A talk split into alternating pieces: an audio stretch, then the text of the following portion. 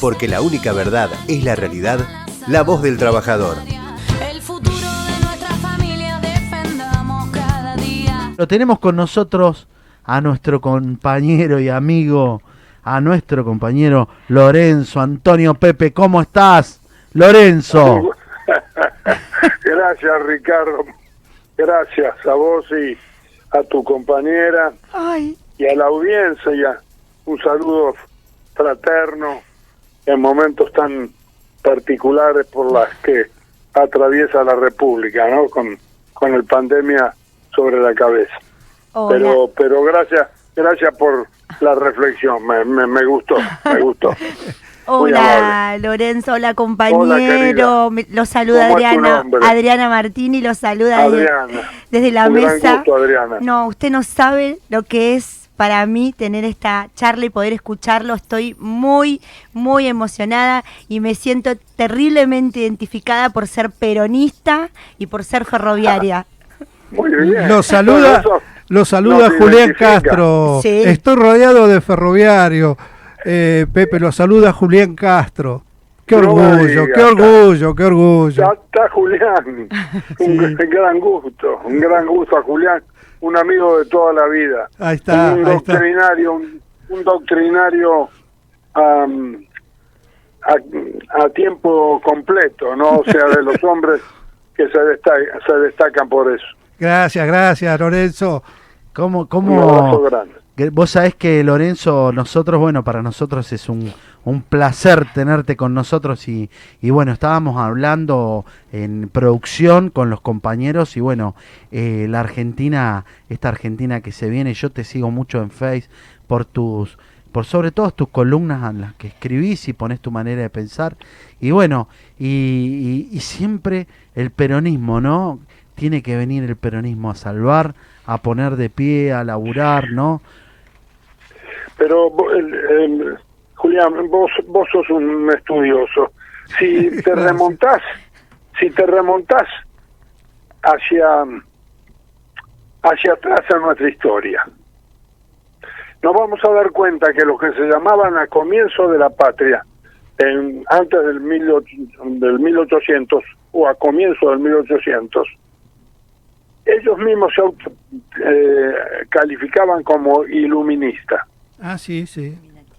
Ilumina- estaban iluminados, vaya a saber por quién, Sí, realmente que no le hicieron un gran favor a la República porque conspiraron todo lo posible para achicarla a la patria. sí, sí. O sea, el virreinato del Río de la Plata, cuando se, decre- se declara la independencia, y dice del vir- la independencia del virreinato del Río de la Plata, y en relación a la realeza este, española y de cualquier otro poder del, de- del mundo, quedaba ahí claro que estábamos incluidos todos. Resulta de que se les escapó a los portuarios, a los mismos tipos que después, ahora, estos macacos que estuvieron durante cuatro años, también se creyeron iluminados.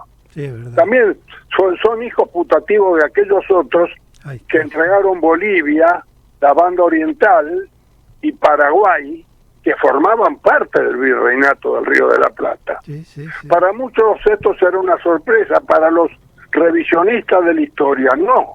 Ah, Y yo tuve, tuve el gratísimo, a lo mejor Julián vos lo alcanzaste a conocer, a Pepe Rosa, José María Rosa. uh, Para mí fue un enorme honor, yo era un chico de 19 años, era muy jovencito, y me dijo, te veo interesado, pibe, en este tema. Claro, había hablado de cosas que en la escuela primaria nadie habla, Nadie hoy ha- todavía. Es verdad, es verdad. Y hay una historia O sea, el, escondida. ocultami- el ocultamiento de la historia se hace adrede a los efectos de confundir a las nuevas generaciones.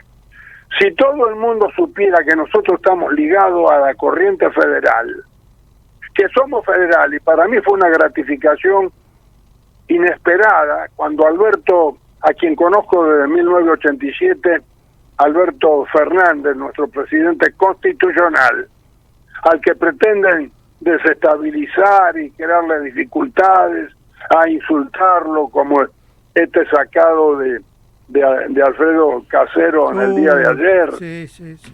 maleducado, falto, falta de prudencia. Está hablando del primer magistrado, de un hombre que es cierto, habla suavecito, pero cuando la pone va hasta el tuétano. O sea, no, no hay ninguna duda de eso. Nosotros tenemos que tener respeto y sobre todo estar preparados para bancarnos la provocación.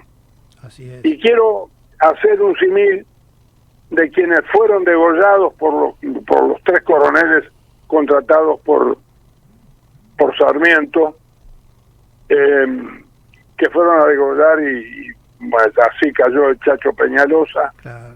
Sí, sí. O sea, el Chacho Peñalosa, eh, Facundo Quiroga, eh, Pancho Ramírez, Bustos en Córdoba, don Juan Manuel de Rosa.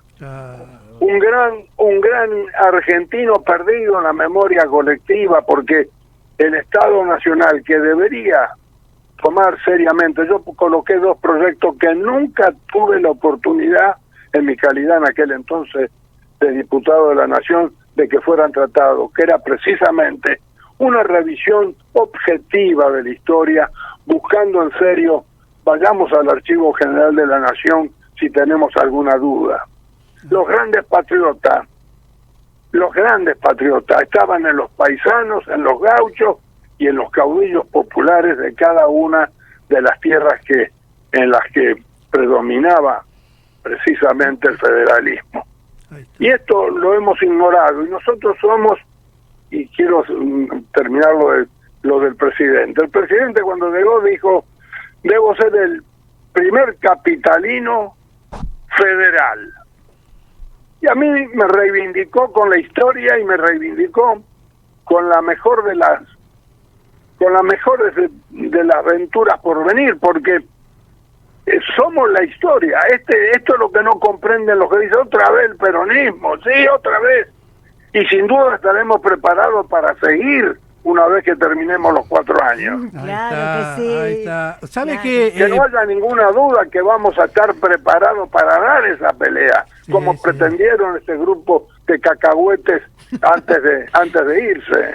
eh, Lorenzo, quizás usted, usted- eh, quizás usted recuerde, yo tengo una foto muy vívida, usted que es ferroviario, y yo siempre le comento a mis compañeros ferroviarios de Borlengui, cuando con el general Perón paga la deuda que dejó el hombre que persiguió y exilió a San Martín, que pagó la deuda de Rivadavia.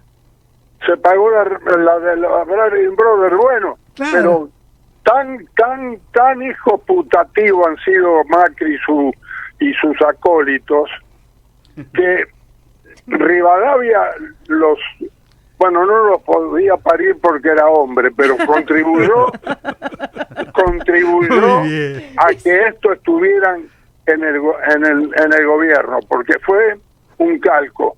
Le dejamos le dejó Rivadavia al peronismo para que pagaran y esto que se acaban de ir nos dejó a nosotros para normalizar una situación de la deuda que realmente lo que ha hecho este joven economista como es Guzmán merece no solamente el aplauso y el reconocimiento, sino gratitud permanente. La salvó Argentina de la hecatombe, de la catástrofe. Sí. Y fue una herencia que nos dejaron este grupo de, de, de, de- de desmadrados, porque fueron tan perversos en la acción de gobierno, porque uno se puede equivocar una vez. Ahora, si vos siempre te equivocás, eso es muy grave. Y estos tipos se equivocaban con los jubilados, se quitaban las píldoras, las píldoras oncológicas, dejaban que se murieran. Con los chiquitos minusválidos les sacaban la silla de ruedas, o, no, o les quitaban la pensión familiar, Sí, terrible. o le sacaban, o sea, era una perversidad en función del gobierno. Y están ahora alelados y no saben qué cuerno hacer para zafar y han inventado que estamos enamorados de la de la cuarentena. Claro. Aquí no hay nadie enamorado de la enfermedad. Claro. Por favor, no digan sandeces, no digan estupideces. Nosotros queremos un país diferente al que ellos pensaban. Para todos, incluidos ellos, si se portan bien. Esa- Sí. A él me gustó. Lorenzo, te- Ricardo Lobaglio, vos sabés que te cuento algo que me quedó, me quedó, ¿no? De lo que, de lo que vos estabas diciendo estos muchachos, ¿no? Fíjate que inclusive, inclusive, eh, teníamos un ministerio de trabajo. No solamente Lo liquidaron. lo limpiaron, lo dejaron como secretaría. En la Claro. provincia eran prácticamente cascarones porque no había homologación. Le pegaron tan fuerte al movimiento obrero y usaron, en la- por supuesto, usaron la mentira como eje de campañas, ¿no?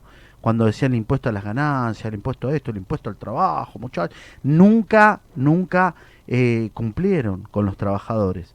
Y vos fijate que les duró cuatro años la mentira porque en las urnas fueron los trabajadores los que los que vinieron y les sacudieron, ¿no? Ahora, antipatria, vendieron, nos endeudaron hasta, hasta nuestros nietos. Fue una situación muy, muy complicada. Ahora eh, nos toca, nos toca, volvimos para ser mejores, volvimos para con todos. Es muy importante la unidad del movimiento obrero, es muy importante la unidad de todos los sectores para, para engrandecer esta patria. Y yo, y yo, y yo llego a una persona que, que vivió mucho, vivió mucho eh, sobre los años difíciles. Y, y yo sé que vos tuviste la suerte, la grandeza y, y la divina, la divina gracia de poder estar con nuestro general. Y yo creo Así que en algún momento creo que en la reflexión tuya pensarías, ¿qué diría nuestro general? Lorenzo, ¿Qué vos que lo conociste.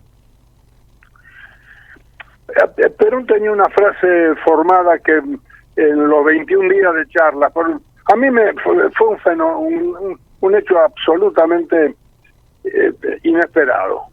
Nosotros rompemos el movimiento obrero acá en a fines de la década del 60, creamos la Secretaría de los Argentinos para combatir a quienes habían creado la teoría de la colaboración, nada menos que con, Juan Carlos Onganí- Onganía, rompemos la CGT, nos tildaron de todo, de zurdo, ahora viste que tense, a nosotros, a mí eh, eh, es casi un insulto, a mí no me pueden decir comunista porque yo soy mucho más que eso, mucho, nosotros somos mucho más que eso, somos peronistas, lo que hicimos la revolución social más profunda de toda América Latina, nadie conoció tanto y tan y tan cerca ser dignamente tratado, tener convenios colectivos de trabajo que contenían en su interior ese ese dejo de grandeza que Perón le supo poner a cada acto de, gobierno que producía, que, que, que llevaba a cabo. Por eso las grandes manifestaciones en nuestra plaza de, de Mayo, por eso se juntaba tanta gente. Yo sin querer estuve a los 14 años, si hacen cuenta, se dan cuenta que están hablando con un hombre muy mayor, pero que tengo ganas todavía de seguir hinchando, porque para eso nace la gente, para tener objetivos en su vida. Y yo me he propuesto no llevarme a la tumba nada que le pueda servir a las nuevas generaciones. Creo en ellos, como creyeron los viejos compañeros que me armaron a mí. Yo aprendí de hombres que eran primarios, querido. No tenían ni siquiera el secundario, pero tenían la vida. Eran hombres de 55, 60 años. Y había que escucharlos. Y me hicieron revisor de cuenta, que vos sabés que en toda sociedad de fomento hay un revisor de cuenta, pero es el último, la última aceituna del tarro. No es un tipo impor- no es un tipo importante en la comisión. Y a mí me hicieron, pero me tuvieron dos años, me sentaban en la cabecera, hasta ese dique me dieron. Sentate en la cabecera, Lorenzo. Y el, y el presidente era Máximo, Máximo Chávez. Pe- pelo canoso, blanco, negro, negro de cara, bien, bien cabecita como soy yo, como soy yo, bien cabecita, bien aluvión zoológico como nos tildaron en el 46 cuando asume Perón descalificando el 17 de octubre del 45 y, y me enseñaron y un buen día después de dos años de, de, de juntar ganas por ser educado este me dicen bueno tenés la palabra ahora Lorenzo y me dejaban hablar los hombres mayores. Y yo daba la opinión, Claro. y yo daba la opinión.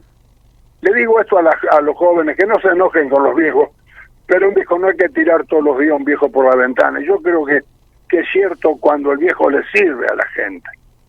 Cuando realmente un hombre mayor, una, una mujer mayor, que tiene experiencia, tenemos las últimas censistas, todas ellas muy enfermas, muy Anita Macri, Mérida de Miguel, yo las recuerdo desde mi corazón. Amo, amo a las mujeres del peronismo, pero las amo como puede amarlas fraternalmente un hermano mayor o un padre, ya mayor también. Las quiero mucho, porque la revolución femi- feminista en Argentina ha sido hoy por hoy ejemplo para no para Latinoamérica que lo fue, sino para el mundo. Hay una referencia sobre el movimiento feminista en Argentina que bueno, falta la del pañuelo verde, pero estamos próximos, lo vamos a sacar. Claro que sí, compañero. claro que sí. Claro, Adriana, claro que sí que lo vamos a sacar. Y vamos a estar ahí cerca de ustedes, no, no, mm, no, haciendo otra cosa que acompañándolas en la lucha que nos parece justa. Me emocionan tremendamente.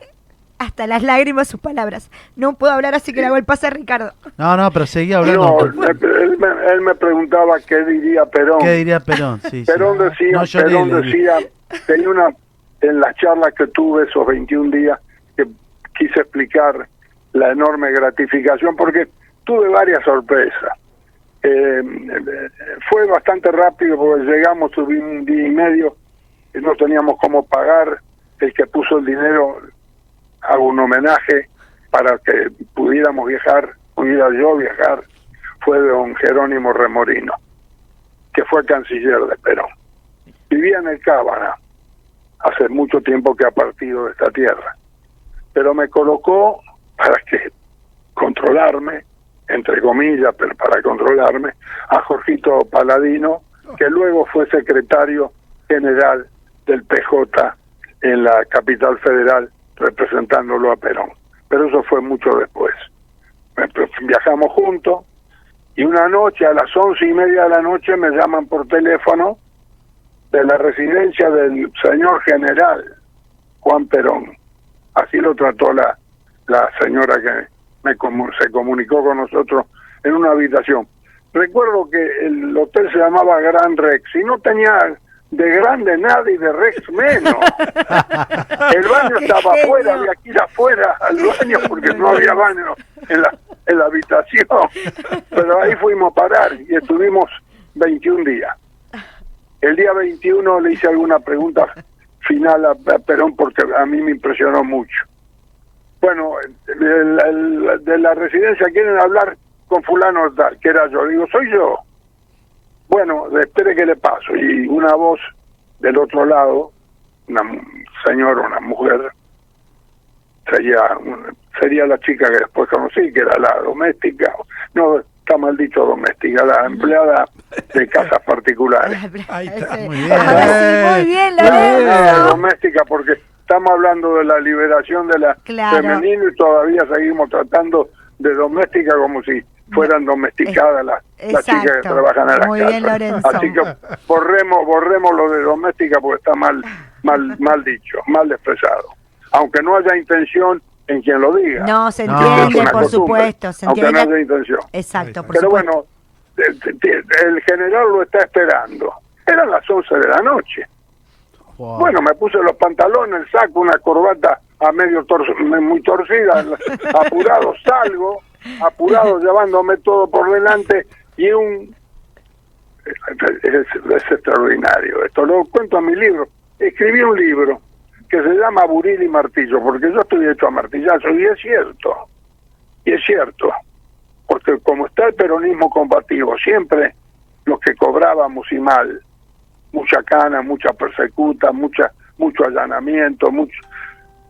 Mira, hoy para mí es un día muy particular, se cumplen seis años de la muerte de mi mujer, pero que fue mi mujer durante más de 60 años. Por Dios. Está largo, ¿eh? y, y dicen que no se aguantan, que no, ¿cómo no se van a aguantar? Si para eso, para eso nos puso, nos puso el hacedor sobre la tierra, para que haya un hombre y una mujer que hagan una pareja, que tengan hijos, que tengan una prole, y si es mayor, yo no, yo no tuve nada más que un, un hijo, porque no, Dios no nos mandó otro, pero hubiera tenido, me hubiera gustado a esta altura de mi vida tener un par de pibes, por lo menos, eh, o de chicas, o me gustó- hubiera gustado una, porque la mujer siempre tiene una tendencia papista muy muy importante y no hablo Exacto. y no Sí. hablo y no hablo de Francisco hablo Sí. del papismo Hablo Ese del amor, papismo. ese amor. Hablo, hablo del papismo y del amor entre entre el, amor filial entre la mujer y el padre no Exacto. y, y bueno, y resulta de que es- escucho de adentro de un sedán, cuatro puertas, blanco, un Mercedes de Benz de lujo, un un chistido. No, yo digo, ¿quién cuerno me va a chistear? Acá en, en la gran avenida estábamos, que viene a ser la avenida de Mayo nuestra. Este, entonces me agacho y dice, vení, pibe. Me acerco a la ventanilla, había bajado el vidrio, obviamente. Dice, eh, ¿a dónde vas? ¿A verlo al general? Le digo, sí, ¿cómo lo sabe? Porque soy Jorge Antonio. Era Jorge Antonio. El mecenas de Perón, a quien el peronismo le debe un gran homenaje alguna vez Jorge. porque era el que ponía ponía la tela para que Perón viviera. ¿Dónde está la fortuna de Perón, compañeros? Preguntémosla a este grupo de turros que nos descalificaron durante tanto tiempo. ¿Dónde está? Ni un mango. Era un seco Perón. Y yo estoy muy orgulloso que haya terminado sin nada. No, no, no hay nada que repartir porque no lo tenía, porque todo lo había dado. Pero hizo muy rica a la población. Rica hablo en valores, Totalmente. en dignidad, en respeto, en ser considerado por los patrones, para que nadie pudiera llevarse por delante a un hombre o a una mujer por su- el solo hecho de ser empleada o trabajadora a órdenes de un fulano cualquiera. Eso es lo que nos dejó Perón. La gran fortuna que nos dejó Perón fueron los valores. El valor a la justicia social, el valor a la dignidad, el valor al, el valor al respeto a la dignidad humana. O sea, estos son valores que es, podemos compartirlos, pero son nuestros. Los hicimos nosotros. Los hicimos nosotros. Bueno, subo al auto, me lleva hasta Puerta de Hierro, que era el lugar donde estaba asen- asentada la, el chalecito. Un chalecito estilo casa barrio Evita, igual. con Y lo, lo compró después, cuando Perón pega la vuelta, ya vuel- vuelve definitivamente. La verdad que regresa, pero viene a morir a su patria, que él deseaba eso, me lo dijo a mí en las charlas que tuvimos. Era, empezaba a las 5 de la tarde, terminaba once y media de la noche. Durante 20 días. El día 21 le hice la pregunta de lo que voy a contar ahora. Sí. Llego, llego, a, llego a la puerta y se ve que Jorge Antonio era un tipo que tenía algún alguna forma de acercamiento también con la fuerza pública de, de Madrid y abrieron paso, no me palparon de armas ni nada. Dice el señor, dice, no, dice, es un turista, pero eran las once y pico de la noche. Es un turista que quiere saludar al, al general. Bueno, el turista era yo. Entro y lo veo a Perón tres escalones subido y debajo de un farol. Y si hago esfuerzo, lo imagino en este momento, con un saco de fumar, que tengo la foto. Porque dice que si no tenés una foto la gente no te cree. No te crees, ¿verdad? Necesitas la foto. Si mirá, estuve con fulano, pero acá estoy. Es un genio. si no, Adoro. si no, no, si no, no te creen. Entonces yo iba con la mano tendida, ¿no? Y Perón con la voz arenosa me dice, perdón, voy a emularlo. La mano no, Lorenzo. El abrazo. Bueno, bajé la mano y me abrazó. yo era finito, la mitad de lo que soy ahora, muy finito, alto, un metro noventa, largo, finito. Cualquiera que me, me podía ver de primera vista hubiera, hubiera dicho este tipo en cualquier momento se quiebra por, por lo, por lo delgadito que era. Y me, y me agarra y me aprieta sobre su pecho. Pero me aprieta, no fue el abrazo Común. protocolar Ah. de, Claro. de circunstancia, no. Él descargó ahí, y yo lo llevo así, un pedazo de su sentimiento. Hacía mucho que no, un, un argentino no llegaba a verlo en su propio lugar de residencia. El, el último día, el día 21, después de hablar, haber hablado, en una de las conversaciones me dice, conviene que decirlo, este, nosotros somos tercermundistas, Lorenzo. Eh, sí, general. ¿Y a quién le alcanza esto? No, hay una confusión. La gente cree que el tercer mundo es el tercer mundo pobre. No, hay un mundo pobre, cierto. Pero el tercer mundo somos los no alineados. Y me, y me, o sea, me dio una clase de geopolítica importante para, para un muchacho de 31 años, 32 que tenía, era para mí toda una revelación. Entonces me dice quiénes eran los no alineados. Charles de Gaulle, Fidel Castro, Mao Zedong, el mariscal Tito y yo, y él. Y él.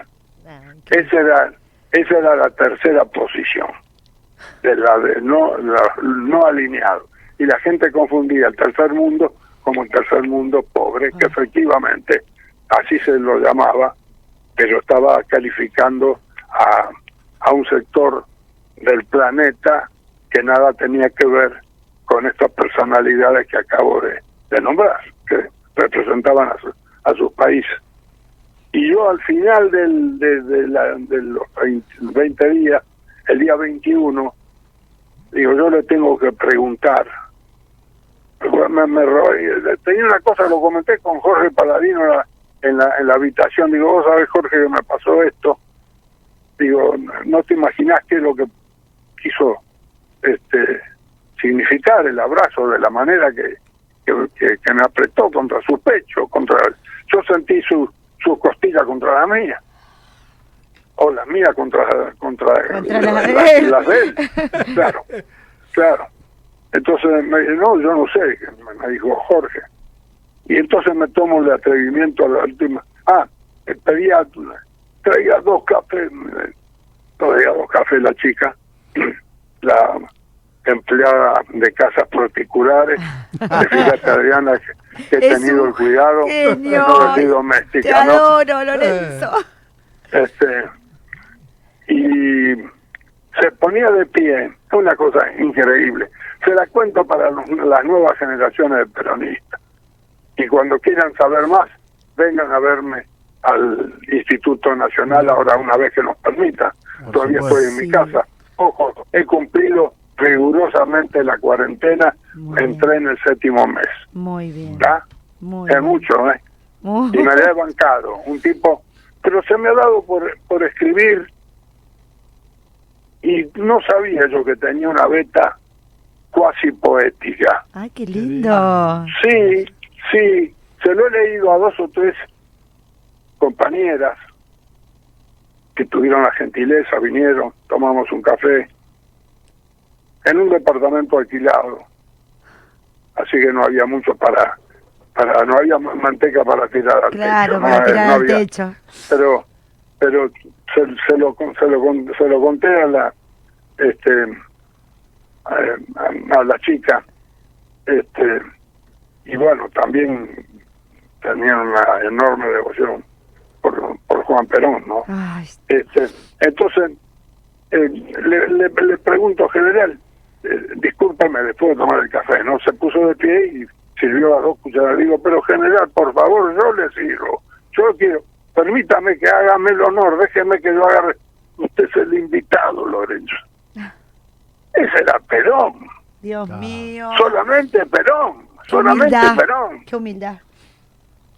Es una cosa increíble, increíble la calidad humana, el sentido humanístico de la vida, Tal cual. una cosa extraordinaria. Y, y, y Julián, que ha, que ha estudiado y que ha adoctrinado a tantas generaciones, sabe que lo que estoy diciendo es absolutamente cierto.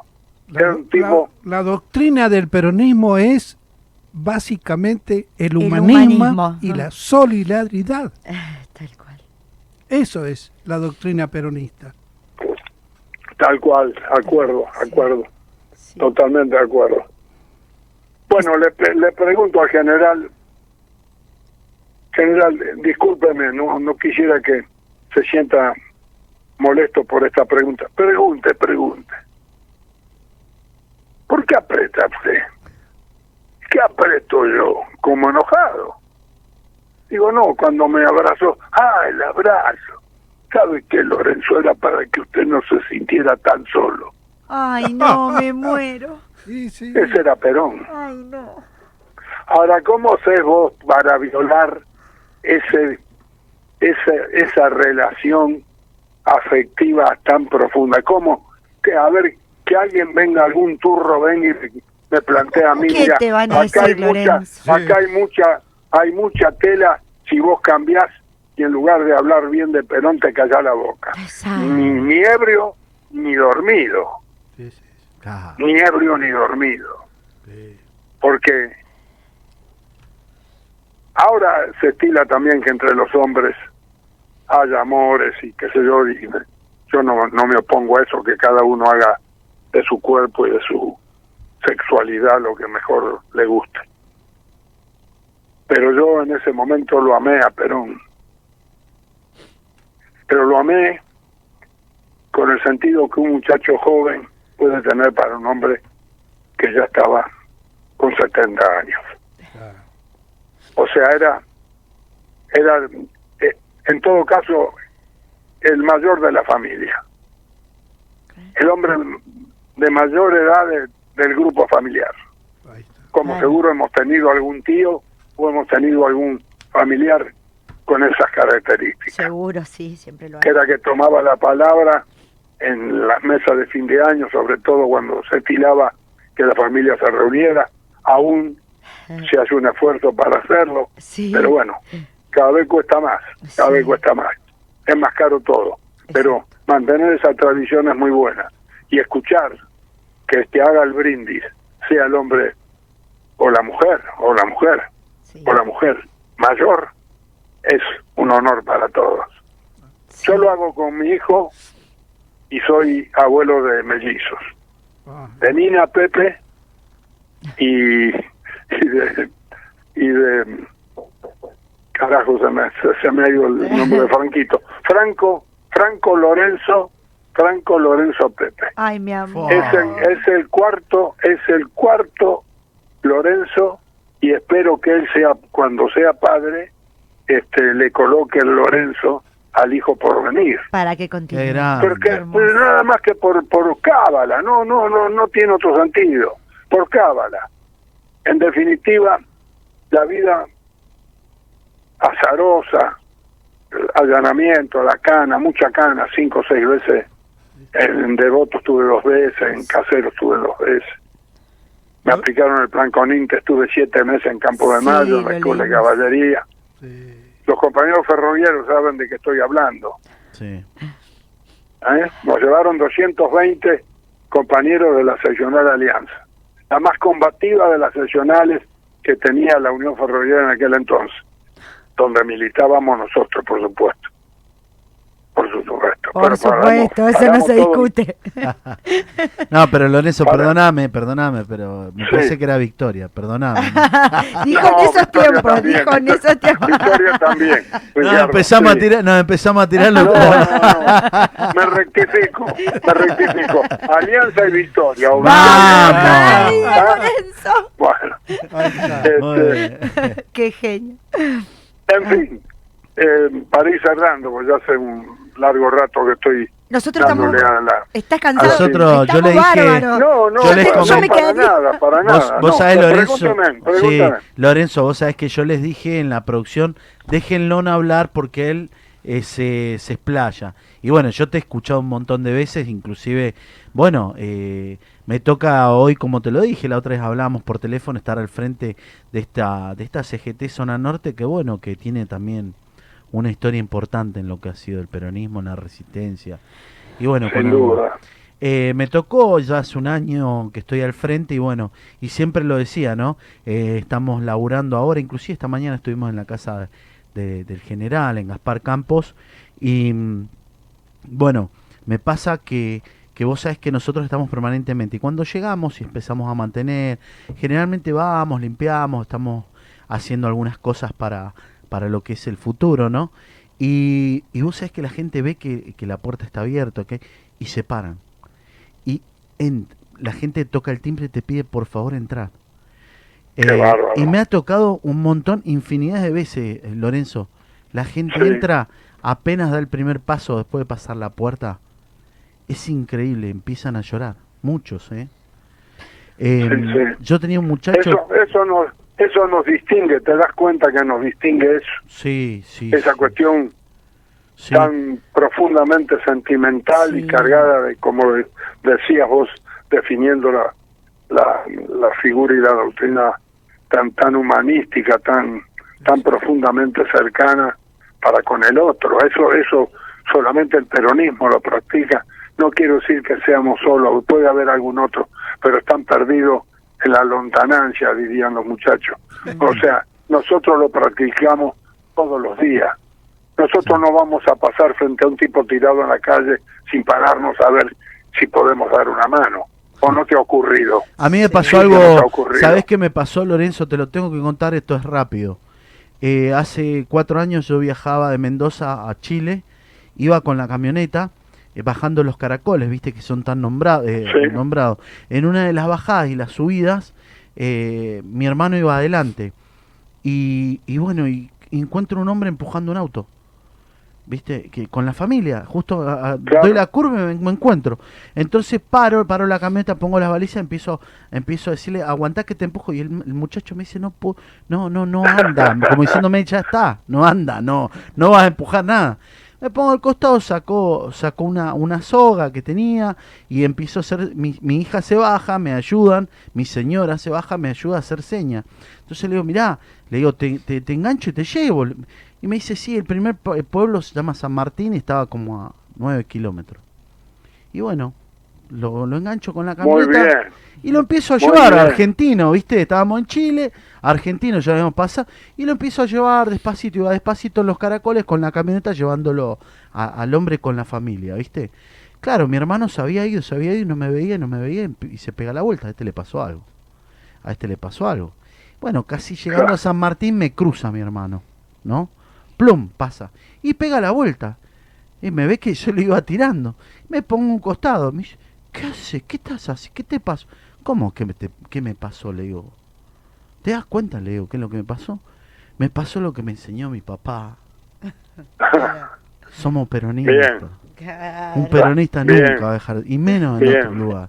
Y yo eso lo cuento, Bien. te lo cuento que no lo tendría que contar porque me lo hice con, con, con ganas, contento. contrario. Y hoy lo veo, y hoy lo veo contento como un humilde dirigente de la zona norte, cuando veo todas las ollas, esas mujeres de fierro que agarran y te dicen tráeme un paquete de arroz, tráeme un paquete de lenteja, y le cocinan un plato caliente a su vecino que le está haciendo falta, porque estamos haciendo peronismo porque nos dejó esa enseñanza nuestro general, ¿no?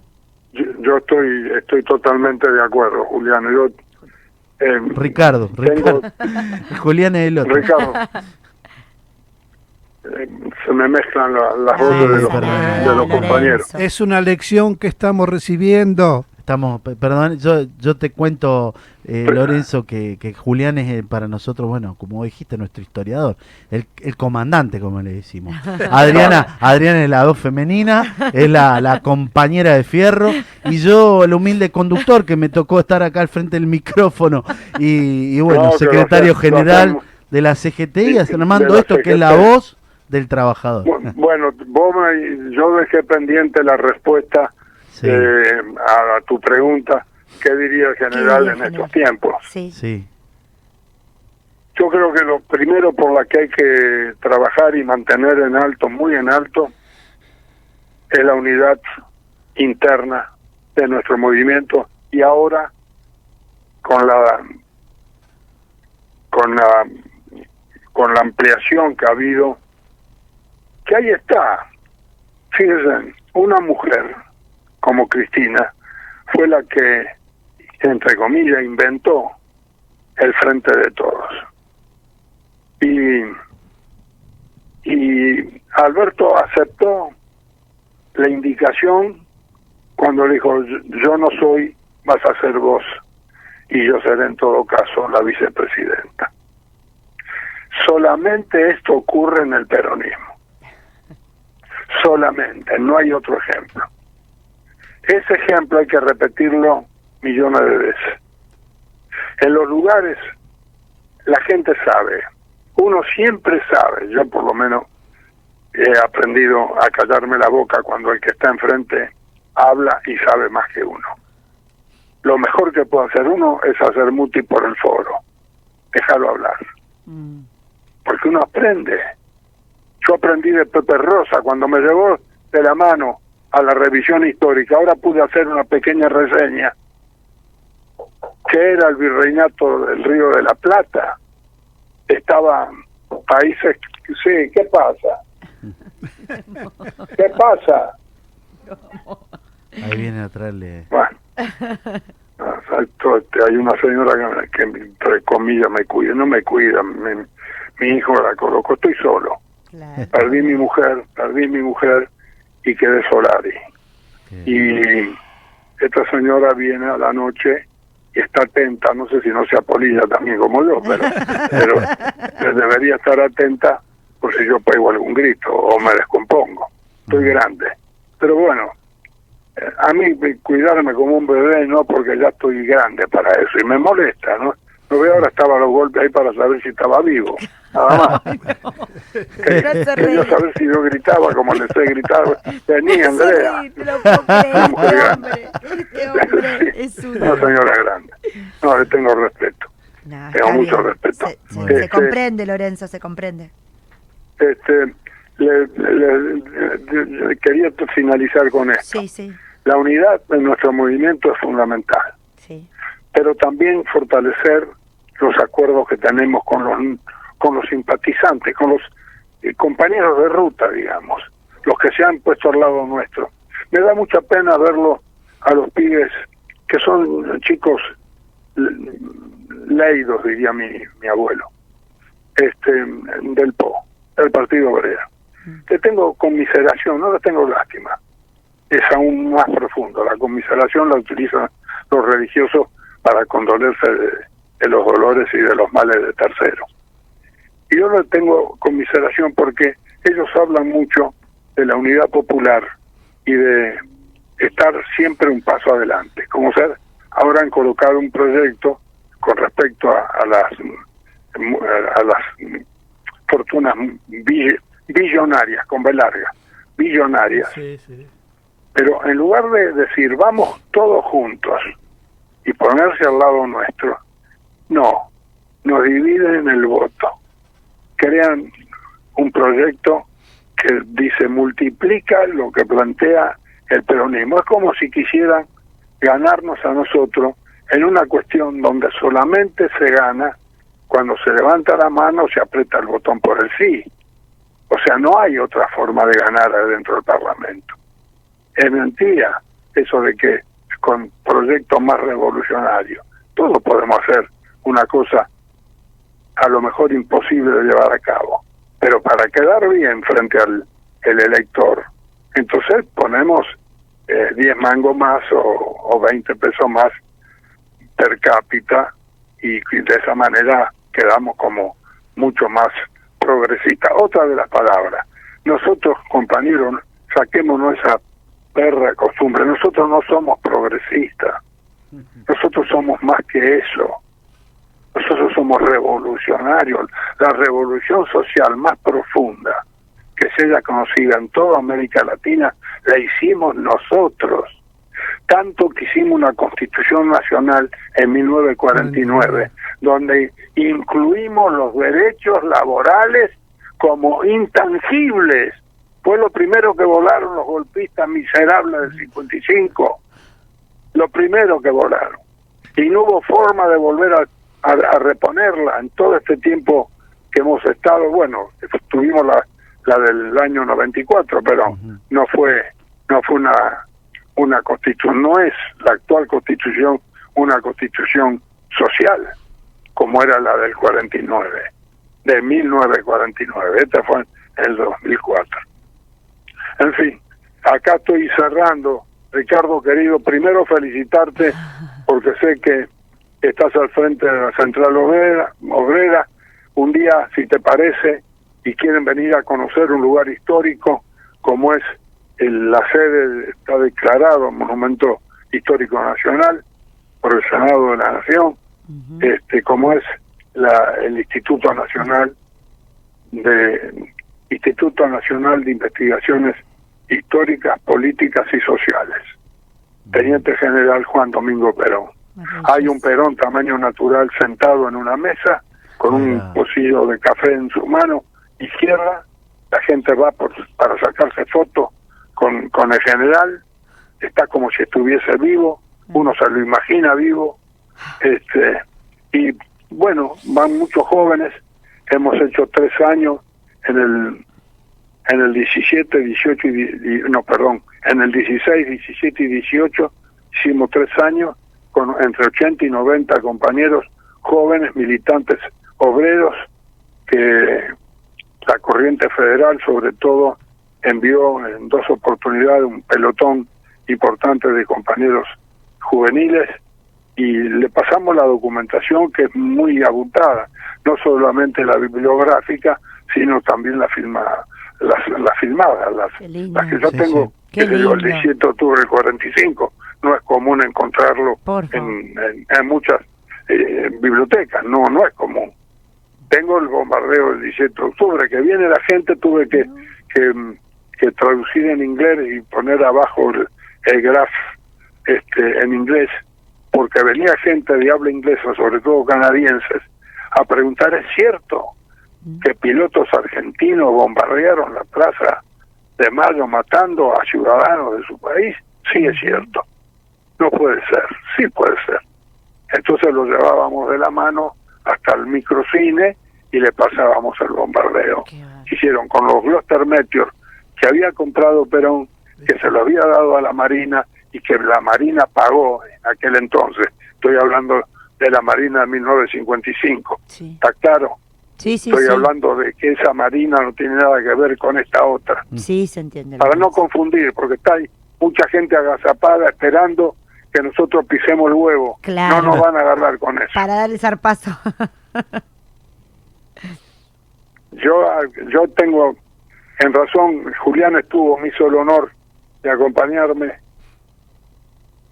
y tengo que pedir una disculpa enorme, estaba tan nervioso el día que colocamos el 8 de octubre de hace, de mil, del do- 2012, el 8 de octubre. Vamos a cumplir ocho años este año y espero que ya no esté el, el pandemia, la pandemia encima para poder hacer una recordación como se merece.